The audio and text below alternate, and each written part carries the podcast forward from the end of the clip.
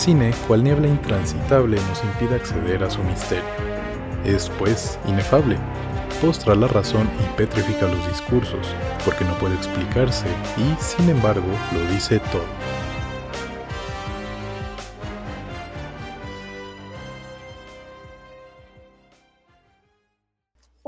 Más estamos aquí con ustedes. Hola escuchas, yo soy Lili. Estoy muy, muy, muy feliz de estar una vez más con ustedes y pues claramente no estoy sola porque me acompañan mis hermosos compañeritos. Por favor, preséntense.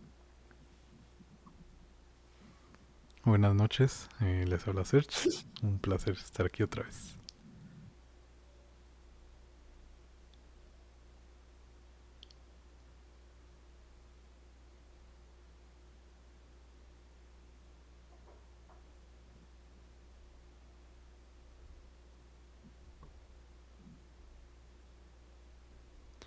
Ya. Ah, perdón, perdón. Hola, buenas noches. Me agarraron odiando un poco la vida. Al fin ¿Qué editas tú, no te preocupes. Alex, acá, el alumno pulcro. Eh, pues nada, aquí estamos eh, esta semana. Sin mucha carga de noticias, parece que esta semana sí se enfocó mucho el entretenimiento hacia, hacia los videojuegos.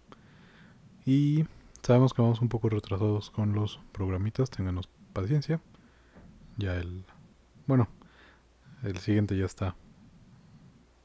Ay, somos tres, Julián, ni al caso. calendarizado favor. para mañana. Tons. Bueno. Eh, Qué gran referencia, Alex. Te quiero mucho. Gracias, yo también. pues, Por si- bueno, eso sí, hubo estreno primer capítulo de Loki. Eh, está padre, tiene un buen diseño de producción y me parece un mejor inicio que las otras dos series de Marvel Disney. Y pues un nuevo capítulo de Bad Batch. Estuvo cool. Pero creo que ya. Sí, fue todo lo interesante de la semana. Que Loki, para mi sorpresa, me está gustando. Sí, estuvo padre. Ojalá no eh, le dé síndrome de, de WandaVision y tenga un final muy sencillo, muy X. Pero bueno. Mm, esta semana pues toca un debatillo.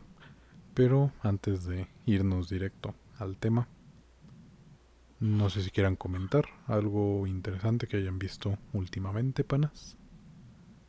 Si no he tenido de ver ni, a- ni a mis abuelos. Sin llorar, Alex, sin llorar. Pues fíjate que estoy igual. La verdad es que he estado un poco ocupada, que casi ni siquiera me ha dado tiempo de jugar o ver cosas. Y pues también Ay, sí. en parte es por... Sí, pues te lo acabo de decir hace rato. Quien ¿por lleva no medio pase caso? de Fortnite, nada más. ¿Quieres que diga el secreto? O me lo guardo. Como quieras.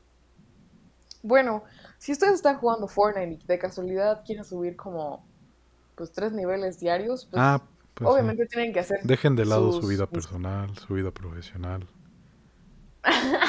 Desvélense, Acostúmbrense a una depresión constante y complejo de inferioridad. quemen su o computadora, sea, rompan sus antenas de. Wi-Fi.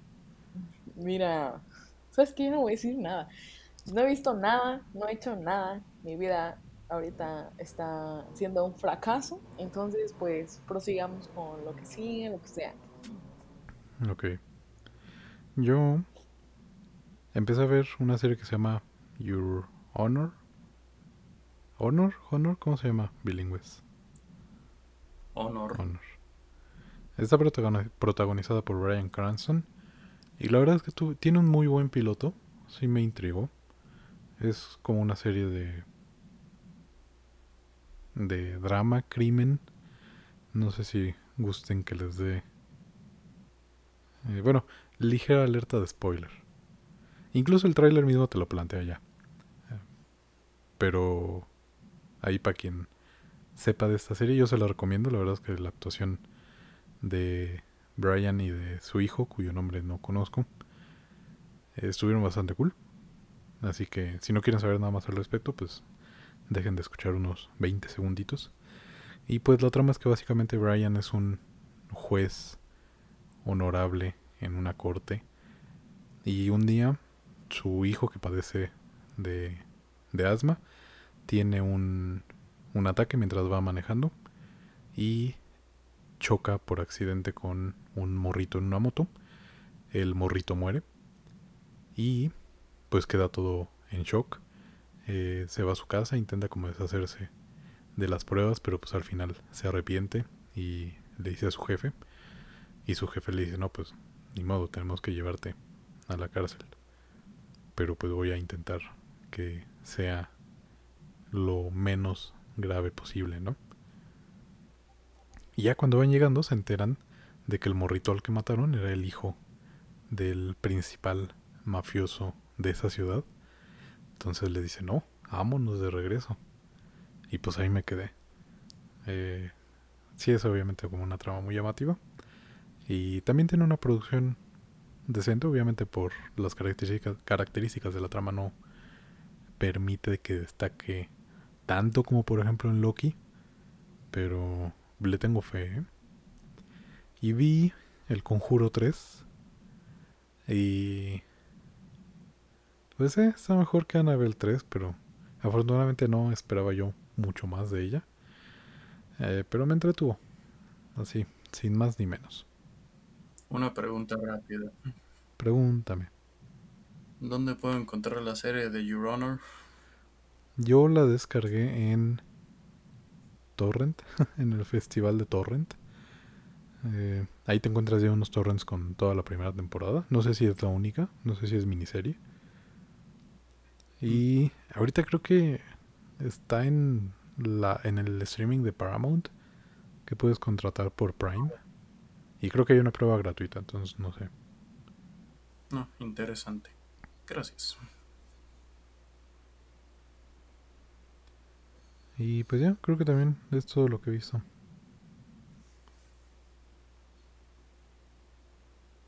Perfectísimo. Pues bueno. ¿Qué sigue? Ahora sí, a lo que nos truje chenchos. Nuestro debate. Y pues como Lili, Lili anda muy predicadora, yo creo que ya va a empezar. No, no es cierto. Sé que está probablemente ocupada. Eh, pues bueno, el tema de esta semana es un poco complicado. Vamos a hablar como de la representación en medios audiovisuales. Dígase cine y televisión. Y pues yo creo que para sentar un poco las bases y que no les pase lo mismo que en el debate pasado, que creyeron que era, no me acuerdo que, habían dicho, que era ver una película pirata. ¿Cómo se la volaron tú y Lily en, en el debate pasado? Que no habían entendido. ¿Te refieres antes de grabar el debate o ya cuando, cuando nos explicó como 30 veces el, motivo del debate y que nosotros pensábamos algo nada que ver, que era algo así como de que si comprábamos como piratería o algo así, pero es que no me acuerdo cómo lo habíamos dicho, pero dijimos algo como nada que ver a lo que dijo Sergio. Sí, creo que iban a opinar como cómo era ver una película pirata, ¿no? Algo así. algo así, todo como de, ah, ok. Pero sí. Ah, ya me acuerdo. Y Sergio así de, ya estoy harto, les expliqué 30 veces y no entienden. no, a la 31 tal vez. Y pues bueno, esta semana también para, porque hemos estado pues, algo ocupadillos y no teníamos tanto tiempo como pudieron ver eh, la semana pasada que yo no pude ver el corto, la antepasada que Ale no vio creo que nada. este esta que Lily ganando eh, sigue subiendo de nivel de Fortnite. Mm, pero sí veo mis películas, no voy a decir nada. Ahí se queda el dato. Bueno, pues ya lo habíamos planteado un poco con el episodio pasado y creo que me gustaría retomar ahí.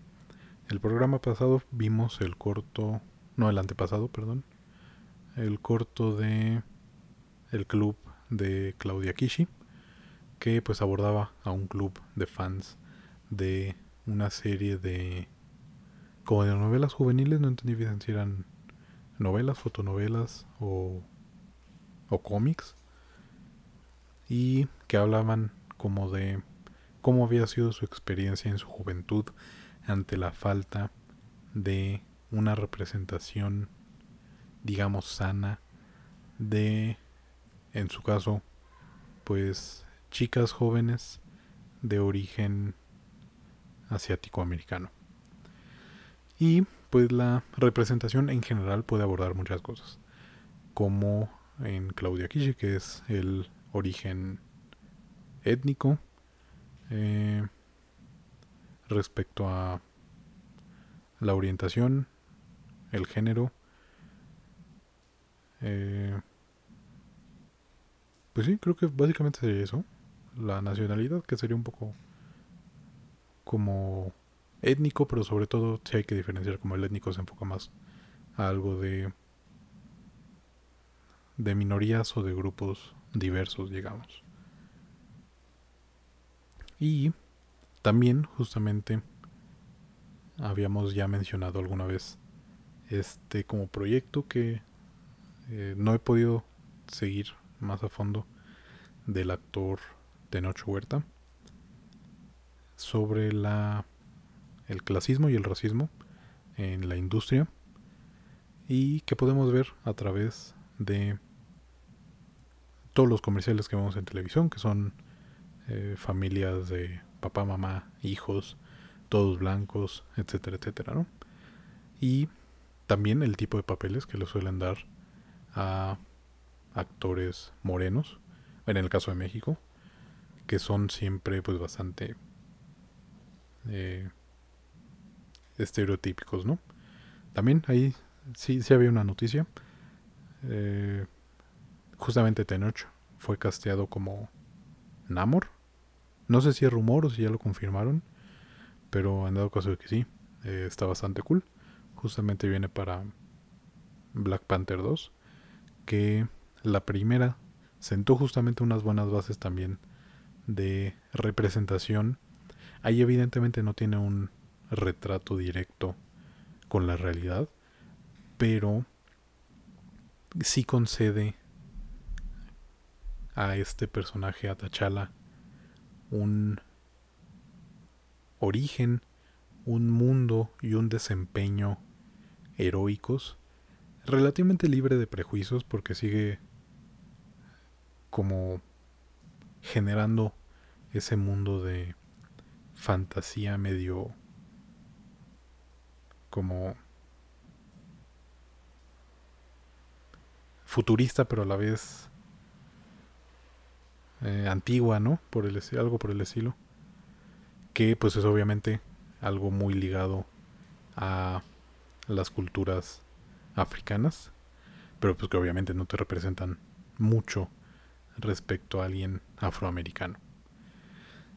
Y también es un debate un poco complicado, pero porque pues aquí eh, dos terceras partes del equipo de Cinefable pues somos hombres eh, blancos heterosexuales que pues sí, independientemente que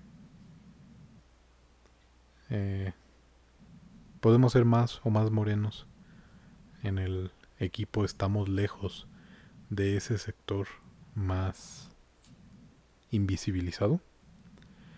Y una cuestión que había quedado pendiente la semana pasada era que es diferente identificarse a sentirse representado.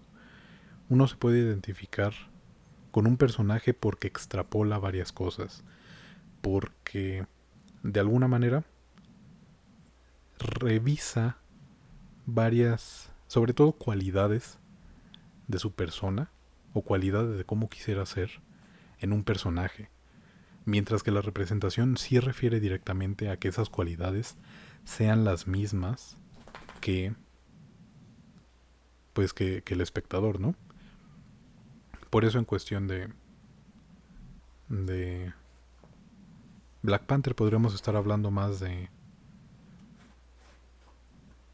sí puede ser una representación porque al final de cuentas si bien obviamente no, no, no te puedes identificar con el trasfondo de, de Wakanda y demás, estás hablando de un producto triple A de Hollywood que por primera vez dedica todo su presupuesto y toda su historia a un grupo de personajes de color que no son eh, una pandilla, que no son este un grupo criminal como incluso vemos en Distrito 9, ¿no? etcétera, etcétera. Y pues no sé, ¿qué opiniones tienen al respecto? O no tienen, no sé si Lili ya esté disponible. Bueno, en lo que em, Lili regresa, yo creo que coincido bastante con, con, aquello, ya que pues, a pesar de que no puedo explayarme tanto y que a pesar de todo me sigo considerando alguien que todavía está adaptándose a estos cambios, considero que igual no es lo mismo sentirse representado, identificarse con cierto personaje o cierta trama de una película porque al su misma vez yo creo que puede haber dos tipos de representaciones. Unas que pueden llegar a estar bien, de personas que saben de dónde vienen no saben para dónde están dirigiendo esto y cuál es la mejor manera de adaptarlo. O incluso otras que quieren simplemente hacerse los mesías pensando que están siendo, no sé, los salvadores o los máximos representantes. O que sí, estoy apoyando esta comunidad en minoría, por favor mírenme y terminan haciendo algo que llega a ser incluso más racista que aquello que están intentando contradecir. No racista, pero sí. Supongo que podría ser considerado algo sexista y tal vez homófobo. El caso de la película, no la vean. Eh, ay, azul es el color más cálido. Creo que tiene otra traducción en español. Blue is the warmest color, que su, sus personajes principales son dos chicas lesbianas, pero el director es vato, me parece que es hetero, y ya después se supo que en torno a la película hubo muchas cuestiones de abuso de dirección, sobre todo por su... Mm, ¿Cómo decirlo? Como su presión por hacer a fuerzas una escena de sexo larguísima, completamente innecesaria para toda la película. Pero bueno, eh, justamente es creo que un ejemplo eh, que encaja perfectamente en lo que Ale está comentando. Continúa. No, esta vez quiero que Lily dé una pequeña palabra, por favor, si es tan amable. Sí, perdón, aquí sigo. Es que hay un poco de ruido en el ambiente. Y pues bueno, creo que esto lo vimos la emisión pasada con The Claudia Kishi Club. La antepasada. Que, la antepasada, una disculpa.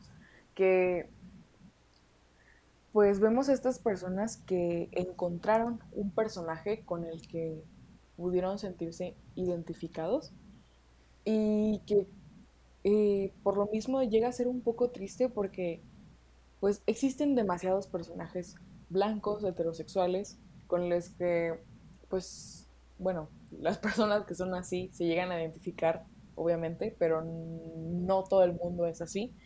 Por lo que el hecho de que hasta ahorita o desde hace unos años para acá haya empezado a, hayan empezado a salir personajes que ya son como no, es que no, quiero decir reales, pero sí, o sea, más diversos, o sea, que no solamente se limitaran a un estilo, a un tipo, a un idioma. Creo que es lo que, en lo parecer, a mí me ha encantado. Y quiero ser sincera, nunca he encontrado un personaje que yo sienta que diga como, no manches, es que si soy esa persona, o sea, sí, sí soy. Porque, no sé, o sea, tampoco digo como, Ay, me encantaría que hicieran un, personaje, lo que sea, con mi cara y todo, pero no sé, o sea, obviamente hay características de, de diferentes, pues, personajes que se he dicho como, ah, sí, sí soy así, o sí, por, pero es más por el cómo piensa y así, no tanto por el físico. Entonces, pues siento que, o sea, estamos en proceso de mejorar, pero todavía falta muchísimo más por eso.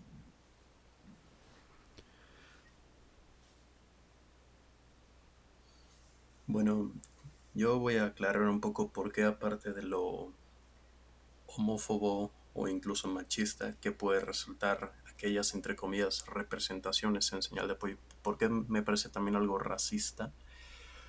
Porque, pues mira, voy a traer a colación una empresa a la, a la que muchos tienen ahorita endiosada, la cual es la casa del ratoncito, se hace Disney. ¿Por qué? Porque casi siempre, al menos en esta época, son los primeros en decir que nosotros nos levantamos por las comunidades en minorías, rechazamos todo aquello que sea discriminación, que no sé qué. Un ejemplo, tienes la película de justamente Black, Panther, que es un peliculón y no... Sin, yo creo que no lo hace, o al menos trata de no cumplir con ningún estereotipo de personas de color pero a su misma vez tenemos al personaje de Finn de la última trilogía de Star Wars, el cual es de los pocos personajes de color que hay ahí y curiosamente es el idiota, inútil, chiste andante, insoportable del grupo. Así que no me vengan con la bandera de salvación cuando están haciendo prácticamente lo mismo, que como dije a mí me parece algo bastante hipócrita. Sí, hay una, supongo que podríamos llamarla como falsa inclusión. Obviamente eso no es culpa del, del actor de Finn ni de ningún otro actor, ¿no? Por supuesto que no, por supuesto que no. Y esta falsa representación sí se ve mucho en cuanto a las empresas cuando intentan cumplir como con con una cuota eh, de género, una cuota étnica, etcétera, etcétera, ¿no? Mm, y otro ejemplo también justamente de Star Wars sería, como habíamos mencionado brevemente en una emisión pasada, el beso entre dos mujeres al final de episodio 9 eso es... Digo, de eso a nada está bien. Habrá fans de la saga o tal vez simples eh, personas que llegaron a ver la película que se habrán sentido ligeramente eh, felices o algo por el estilo al ver una escena así, ¿no? Pero eso es justamente como para dar la imagen de que es una empresa y de que son historias incluyentes cuando no lo son. Y también antes de seguir, me gustaría como quitar de la mesa esa postura ridícula que se tiene sobre todo en redes sociales de rechazar lo, que llaman, lo que bautizan como inclusión forzada, porque de entrada, ese beso de Star Wars fue turbo mal recibido y ni siquiera es inclusión. Bordado tal vez sí está, pero no existe tal cual, digamos, una necesidad de representación blanca heterosexual porque todo lo que ha existido por siglos en pintura, en literatura, en música, cine, televisión, desde hace siglos, obviamente cuando existían en esos otros medios, no ha sido más que representación blanca heterosexual. Entonces, eh, alguna vez conocimos a una productora que nos cae muy bien, pero alguna vez comentó que eh, cierta persona hacía películas muy gays, ¿no? Y pues vi el Conjuro 3 hoy y es una película muy hétero. No llega tampoco a excesos como... Eh, ¿Cómo se llama? El stand de los besos. Pero no ves nada más en esa película. Eh, por cierto, eh, parece que no lo había pensado, pero las personas de color no son poseídas. Entonces tienen una ventaja en ese campo. Vaya, vaya curiosidad te sacas. A lo mejor sí se las comen primero los zombies, pero los fantasmas, los demonios no los poseen. Lily tiene levantada la A ver. Lili.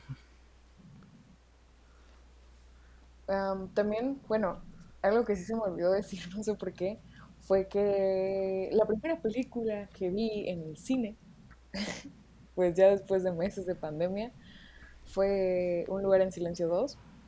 Y ahorita pues que estamos hablando de esto, creo que claramente merece No nos invitaste, así que que sea dicho. adiós, Lili. Mm, Ya. Ah, bueno, No es cierto, pues, sí. adiós. Pues No sueltes que spoilers, hay... por favor. No, no, no, no para nada. No, no vayas a divorciar, ¿eh? que Porque si hay- te sacamos de Cinebable. No, sí, ya sé, por eso. No, nada más voy a decir algo que no es tan relevante, pero sí es importante por parte de lo que es el tema. Ah, salen tres personajes, o sea, de que negros, y a los tres los matan. Súper rápido. O sea, no, co- o sea, hay uno con el que llegamos como a Y en el conjuro son policías. Y así. No les pasa nada, pero son Exacto, y uno de, uno de ellos, o sea, de los tres, es policía. Es como de, ¿qué está pasando? O sea, ¿por qué? O sea, de verdad, entonces es como de que así no se puede. Eso no es un proceso, es un retroceso.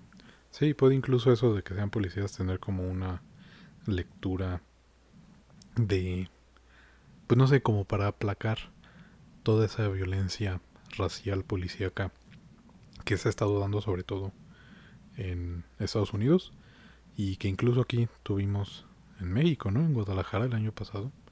Por desgracia no recuerdo el nombre del, del señor, pero pero pues ahí está, ¿no? Y por alguna razón, también como con fin, ya empiezan a ver las historias más personajes secundarios, ya sea de color o también como en Star Wars está Rose, una actriz pues con rasgos asiáticos, no sé si es asiático-americana o asiática, pero que sí tienen una intención y que siguen esta línea de una falsa representación de simplemente tener un mayor un mayor mercado en diferentes pues países. Sin embargo, como creo que mencioné ligeramente y se menciona en el club de Claudia Kishi, los protagonistas siguen siendo en su mayoría hombres y si no son también mujeres, pero todos son blancos y son heterosexuales o en dado caso su orientación, su género no juega ningún peso relevante y ya después te lo venden como parte de la comunidad, por ejemplo. Como es el caso de pues de Harry Potter. Bueno, o sea, en la saga de Harry Potter, no Harry. Pero bueno.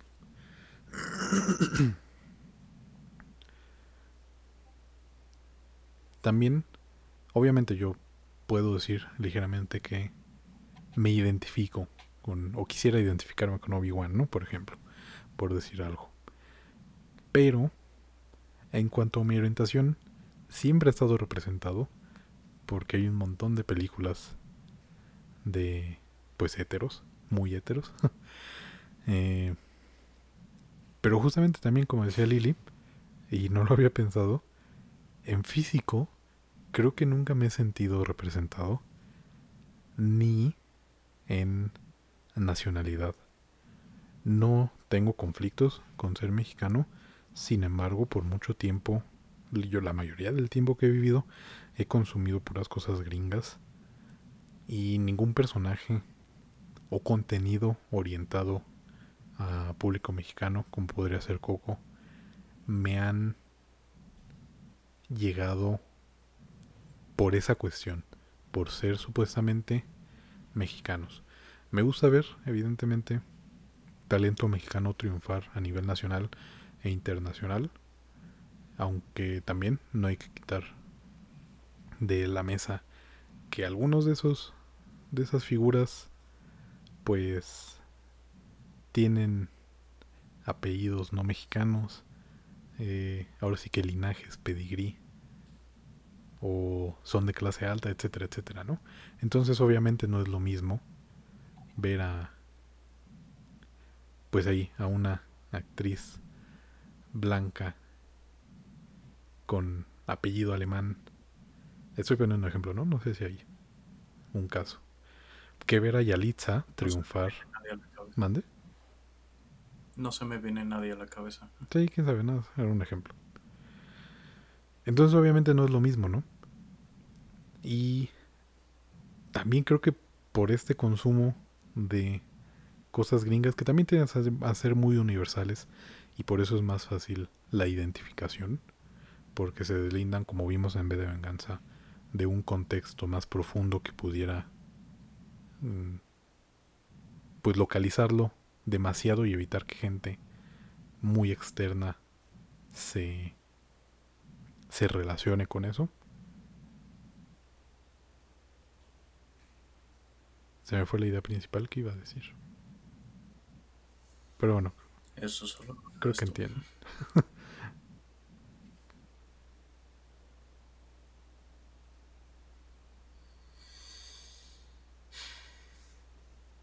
pues. Mira, esta vez me voy a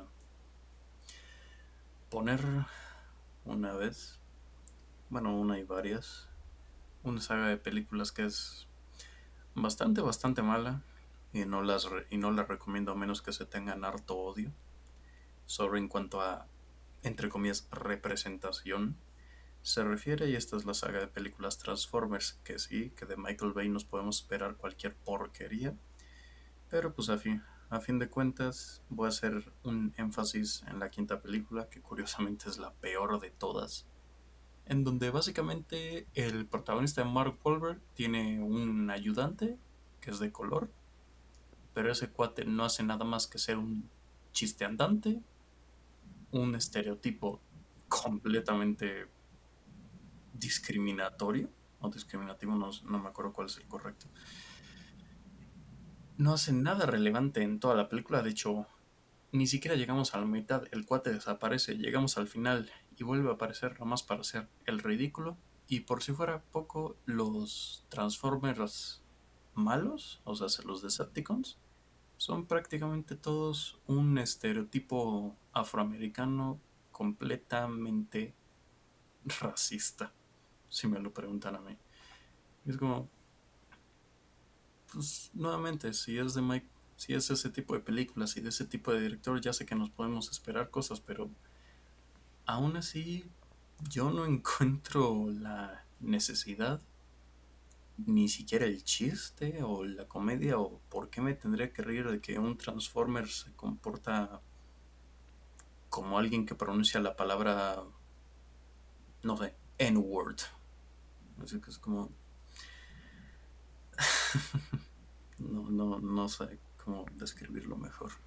Sí, pudiera parecer que justamente a través de eh, figuras ficticias no puede haber una reproducción de prejuicios o de ideas de odio cuando es totalmente el caso. Por ejemplo, creo que ahorita tenemos frescos los tres Distrito 9 que al inicio intenta ser como una crítica indirecta de la opresión y discriminación y odio hacia una comunidad. Pero realmente lo único que están haciendo es convertir lo que en una cinta de explotación sería una comunidad migrante o una comunidad negra en aliens. Y ya. Porque incluso dentro de esa misma comunidad tienes un, justamente como mencionaba, un grupo de personas de color que obviamente son criminales. Y están locos. Son eh, casi caníbales, ¿no? Y entonces es como de, bueno, lo intentaste, pero pues no estás realmente viendo el problema que estás intentando denunciar.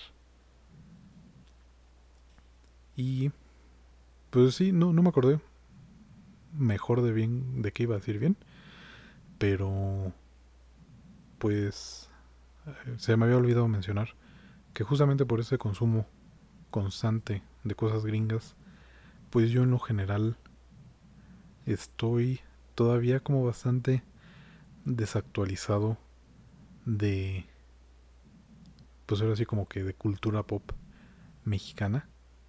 No identifico a un montón de de artistas, de cantantes, de canciones, etcétera, etcétera, ¿no?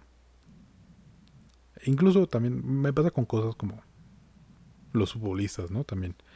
Ahí sí creo que es más por una cuestión de que, eh, y que lo han comprobado mis panas, si algo no me interesa, literalmente mi cabeza lo borra. Ah, Lili tiene la manita levantada. ¿Qué pasó, Lili? Ah, no era sobre Distrito 9, que, que si se dan, bueno, al final de que, pues, bueno, no vamos a dar un spoiler chiquito, pues... Ya tiene 10 años. Bueno, creo que es el más importante. No importa, la verdad, no la vean. Pero al final nuestro protagonista se convierte en uno de ellos y, lo, y ahora él está como, estoy sufriendo porque ya no soy una persona y soy un alien. Y es como de que, mm, ya. O sea, como, que, no sé si se trataban de que sintiéramos empatía por el pobrecito, lo perdió todo por convertirse en un alien, pero pues yo no sentí nada. o sea, fue como de, ni modo, ¿no?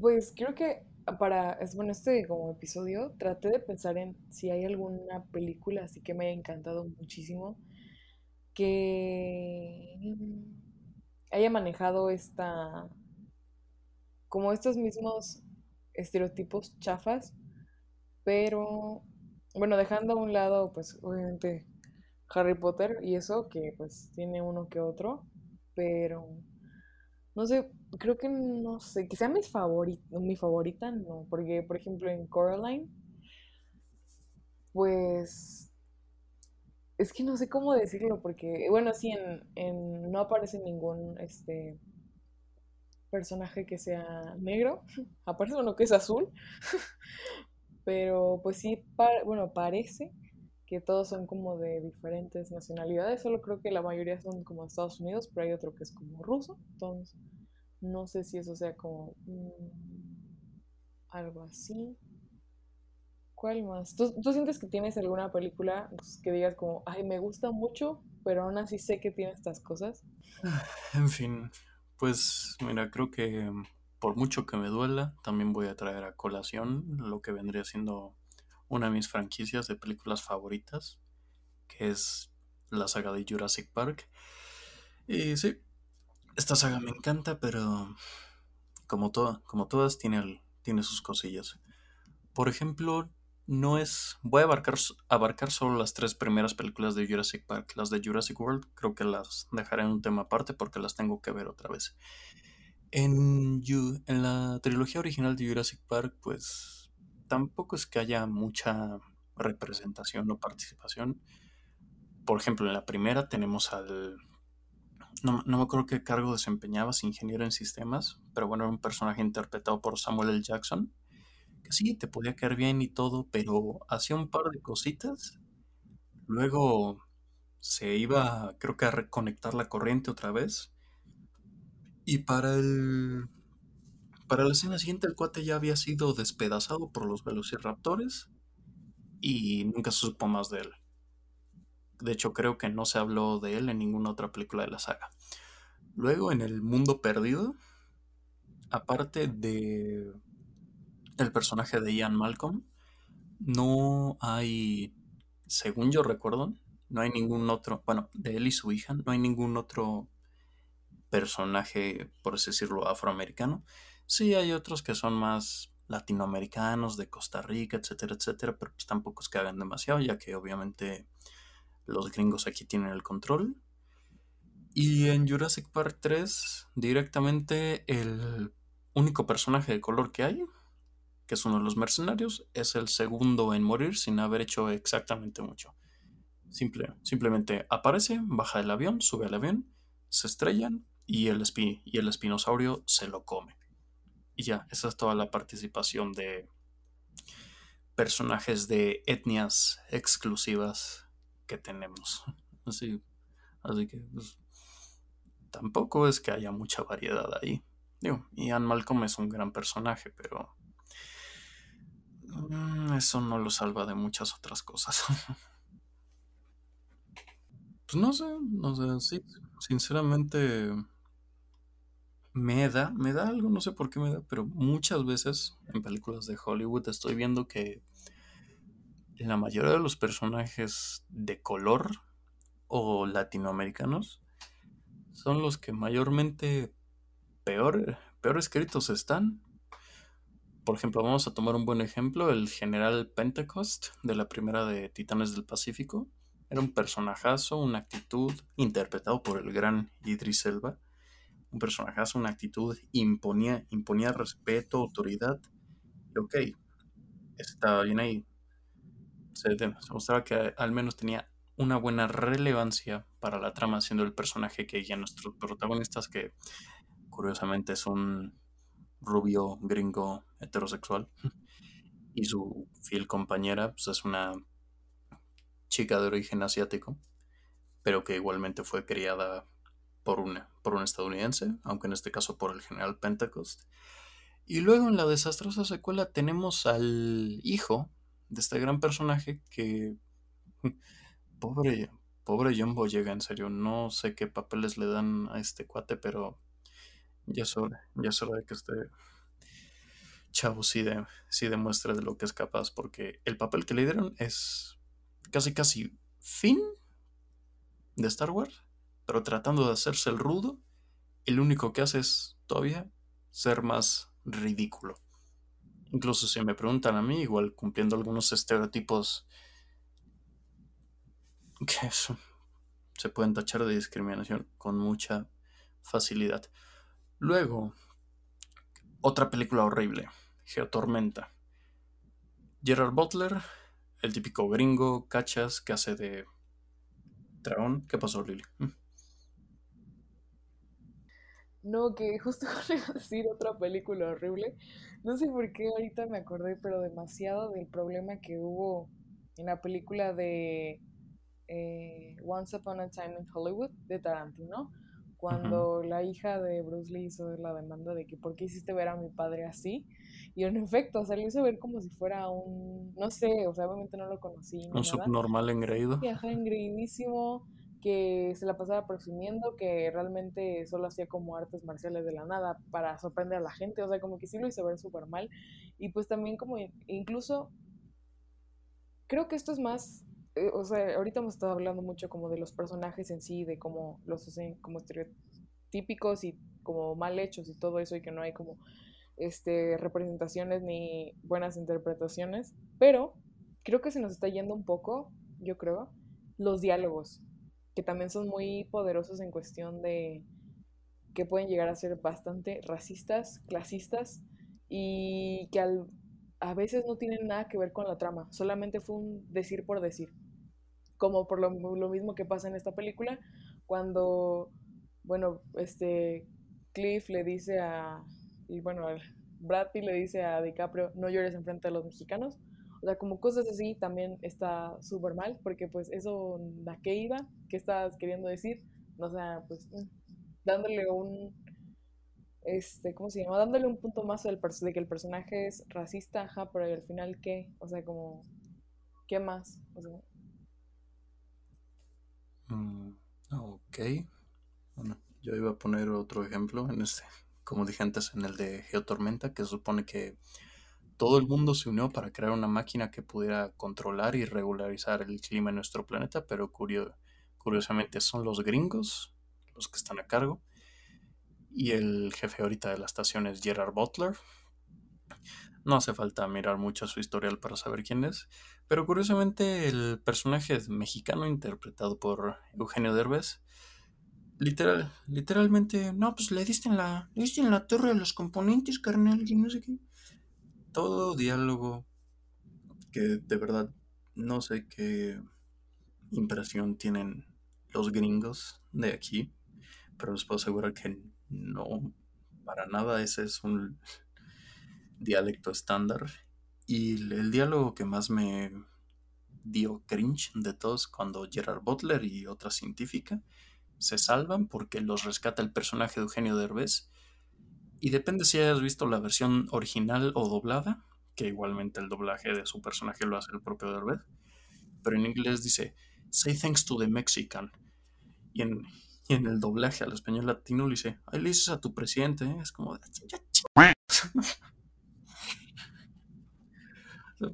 así o más cosas que no vienen ni al caso por el simple hecho de hacerte el único, diferente y que claramente estás apoyando una ideología o a una comunidad, porque claro, eres, eres un salvador. Sí, ahí. Pues varias cosas las que trataron, creo que muy pertinentes respecto a una obra que me encante, que tenga pues problemas de representación. Pues ya mencionamos, ¿no? Star Wars, eh, El Señor de los Anillos también, no solo pues étnica, sino también de, de personajes femeninos. Y son cosas que sí tenemos que considerar por más que nos gusten porque están hablando de un problema en su momento y que como he mencionado antes vemos las cosas en presente. Entonces al momento en el que lo vemos, esas ideas a nivel creativo siguen ahí. Y es como decían en, en el club de Claudia Kishi. Uno, al no ver historias protagonizadas por mexicanos, sobre todo hablando como de grandes producciones, ¿no? O las que ve son Mis Reyes contra Bodines, o cosas por el estilo, pues uno sí tiene la idea de que como mexicano no tiene derecho a, a protagonizar historias o de que tiene que tener el rol de pues del comediante en su grupo, ¿no? Cosas por el estilo. Y parece inofensivo que a través de que esas historias funcionen así, de diálogos como los que mencionó Ale, eh, parece que no pasa nada, ¿no? Parece que la ficción es una cosa, está distante, como diría Platón, está ahí en el mundo de las ideas y no representa para nada lo que está aquí a nivel real. Pero sí, porque lo que están haciendo es reproducir ideas y comportamientos que incluso en pues a edad adulta uno las sigue normalizando y lo sigue aprendiendo. Si uno no deja de ver ese tipo de contenidos como en su mayoría no se dejó de ver como por medio siglo pasado, hasta que empezaron a ver realmente cambios en la pues en la industria y en en la industria y en el consumo del cine, por supuesto, particularmente hablando, posteriormente llegaría a la tele arrastrando los mismos problemas que un poco el cine ya había dejado atrás. Es entonces pues un problema que ha estado obviamente desde siempre, que sigue estando hasta nuestros días y que también debe abrir un debate en nuestros círculos y en nosotros mismos de qué estamos consumiendo. Ahí, por ejemplo, creo que uno de los productos mexicanos más comercializados en Latinoamérica son las narcoseries.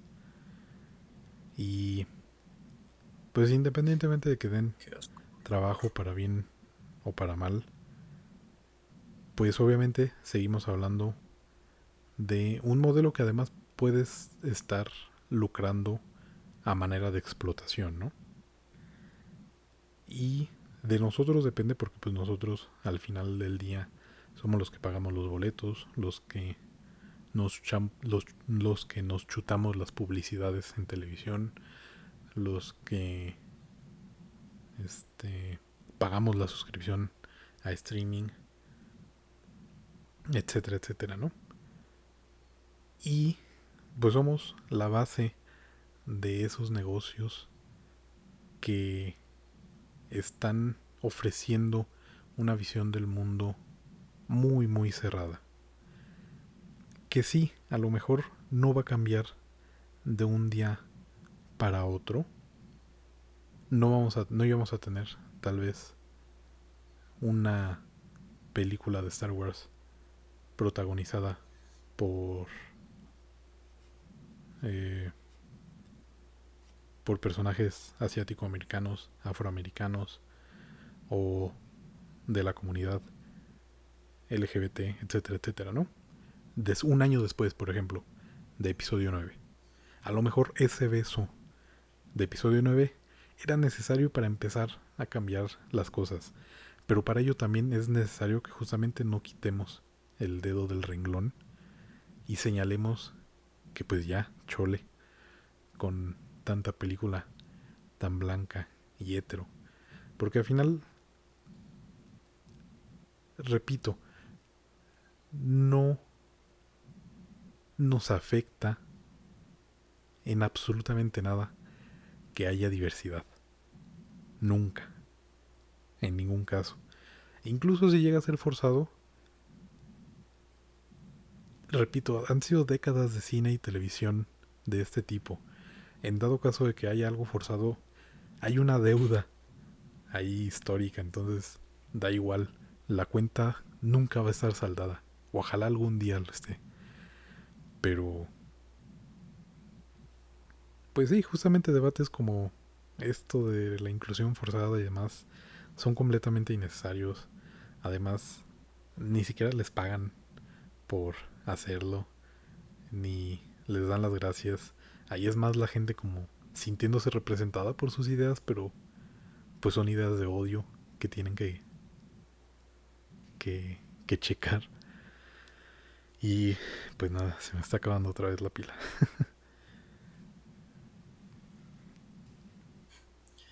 tranquilo, tú tranquilo.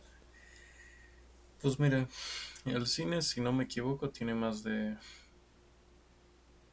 90 años de historia o 100 años de historia. Y la, cantidad de películas mm, mayormente de blancos, estrictamente heterosexuales, es abundante. Y la verdad yo no creo durar tantos años para ver cómo esa balanza se equilibra para hacer una compensación por todo este tiempo, así que Ojalá, quién sabe, pero en el caso de que no pueda, lo único, que puedo hacer es, de, es desear que finalmente tenga, tengamos un equilibrio, una estabilidad. Porque sinceramente creo que no cuesta mucho, si bien no aceptar, yo creo que tan siquiera poder acostumbrarse a estos cambios que estamos viviendo. Y hemos estado hablando, por supuesto, de una representación mm, narrativa, ¿no?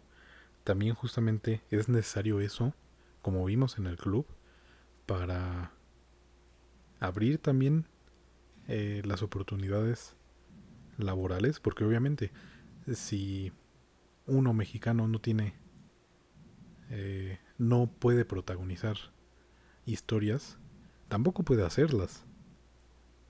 Y ahí pues ya involucra todavía un fenómeno mucho mayor, pues que está mucho más ligado a lo económico, al clasismo, etcétera, etcétera. Y pues también por lo mismo creo que mejor vamos cortando episodio en este punto. Un episodio ligerito. También para escuchar, para grabar y para editar. Eh, vean Forsama. La última vez que vi estaba en Netflix.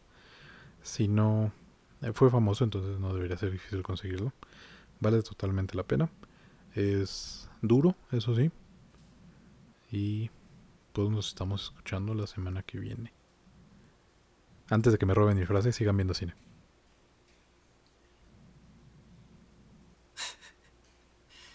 Quiero, quiero ver que la tienes registrada en derechos de autor. Gracias. Eh, a vuestra consignación les vamos a decir el corto que vamos a ver para la próxima semana, que fue el primero que hizo Ari Aster, que se llama The Strange Thing About the Johnsons. Eso está muy fácil de encontrar, está en YouTube, este, subtitulado y sin subtitular, como le gusten ver. Y pues dura su media horita, pero su media horita de Ari Aster, justo y necesario.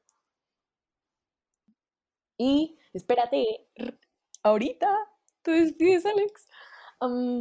Saben que no me puedo ir sin antes recordarles que tenemos redes sociales que nos pueden encontrar en Facebook y YouTube como Cinefable, en Instagram y Twitter como CinefablePod y que estamos en absolutamente todas las plataformas de podcast que conozcan, incluyendo Spotify y Apple Podcast como Cinefable.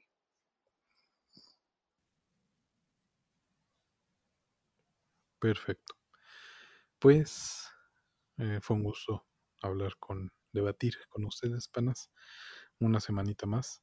Y ahí si les, se les ocurren más cosas respecto al debate, tal vez podríamos comentarlas el siguiente programa, porque pues esta vez tuvimos que cortar mm, un poco antes por las fallas técnicas. Pero bueno, cuídense mucho y sigan viendo cine. Y una disculpa si dijimos alguna babosada.